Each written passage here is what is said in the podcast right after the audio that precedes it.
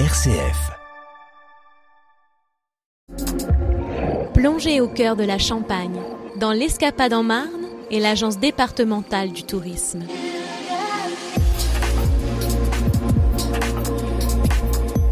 Catherine Bourget, bonjour. Bonjour. Vous êtes bénévole au musée du lac du Der à Sainte-Marie-du-Lac. Ce dimanche 9 octobre, eh bien, il y a la fête de la pomme et des potirons. C'est une nouveauté les potirons. Ça fait des années, on faisait pommes et curcubitacées. Je pense qu'on a moins de variétés cette année de curcubitacées. Donc euh, on va se limiter potiron, la vente de potiron. On vend aussi les pommes cette année. Quand on dit on fait la fête de la pomme, qu'est-ce que c'est réellement? Il va y avoir du broyage qui va être effectué le samedi et nous offrons la dégustation de jus de pomme tout au long de la journée. Nous faisons la compote de pommes qui est en dégustation gratuite aussi et la soupe de potiron. Et tout ça, c'est préparé par des bénévoles? Oui, oui, on est une quarantaine, enfin, sur le site le jour de la fête. Nous sommes déjà dans la préparation. Nous allons le samedi avoir une très grosse journée, puisque ce sont les bénévoles qui vont préparer aussi les gomichons, qui seront cuits par René Janet au pigeonnier, au stand de la boulangerie. Nous en préparons 350, il me semble. C'est quoi un gomichon?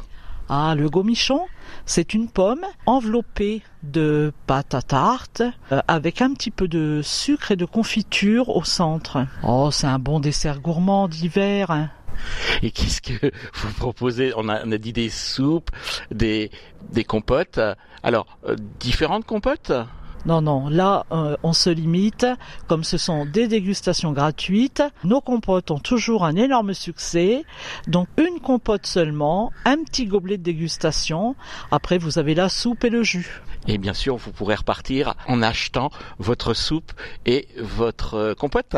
Ah non, non, non. On vous laisse les recettes.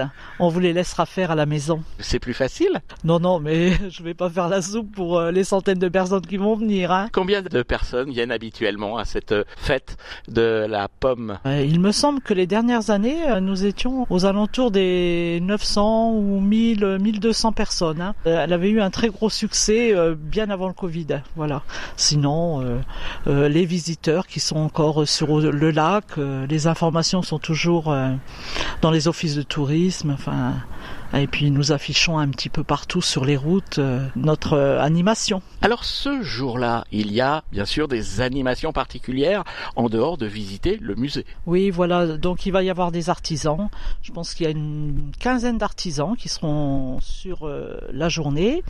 Euh, donc avec des ventes hein, de leurs produits euh, produits régionaux et nous avons des animations. Donc euh, la chorale de Vitran-Pertois qui fait un passage à 15h30. Euh, les Morels, le groupe folklorique de Sainte-Marie-du-Lac qui va danser à 16h et la chorale qui reprendra à 16h30 tracteurs anciens qui seront exposés.